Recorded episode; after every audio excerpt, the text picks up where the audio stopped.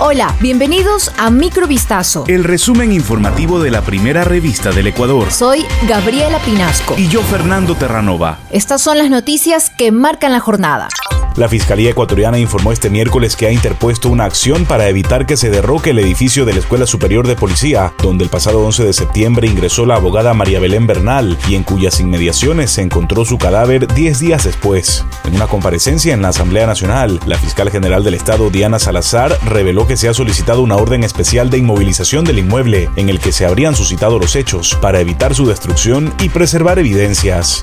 En una operación ejecutada la madrugada de este miércoles, agentes de la Policía Nacional aprendieron a integrantes de la organización criminal Chone Killers relacionados con el colgamiento de dos cadáveres en un puente peatonal en Durán en febrero pasado. En los distritos de Daule, Durán, Florida, Pascuales y Modelo, agentes de la Unidad de Inteligencia Antidelincuencial y la DINASED ejecutaron la estrategia de intervención en contra de la violencia criminal en la zona 5 y 8. Esta última la integran Guayaquil, Durán y San Borondón.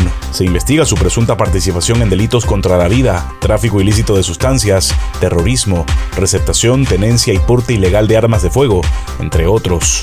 El asambleísta Fernando Villavicencio renunciará a la presidencia de la Comisión de Fiscalización y Control Social. Su decisión fue tomada luego de que se aprobara una queja en su contra por una declaración suya proferida en el Pleno de la Asamblea. El cártel de narcotráfico de los Tetones dijo, y por la que el legislador correísta Ronnie Aleaga presentó una queja ante el Consejo de Administración Legislativa. En una rueda de prensa, Villavicencio se dirigió al presidente de la Asamblea Virgilio Saquicela y a los líderes del Partido Social Cristiano y UNES para decirles que estén tranquilos, que él se va por cuenta propia. Un niño de cuatro meses fue contagiado con la viruela del mono en el país.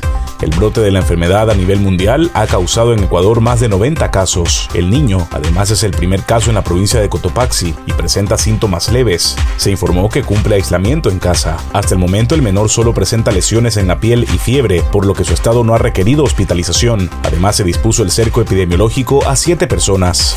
La Embajada de Estados Unidos en Rusia pidió a sus ciudadanos que abandonen de inmediato este país, según se desprende de un comunicado publicado en la web de la legación diplomática. El comunicado recuerda que el pasado 21 de septiembre, las autoridades rusas declararon una movilización militar parcial para reforzar sus fuerzas desplegadas en Ucrania. Esto fue Microvistazo. El resumen informativo de la primera revista del Ecuador. Volvemos mañana con más. Sigan pendientes a vistazo.com y a nuestras redes sociales.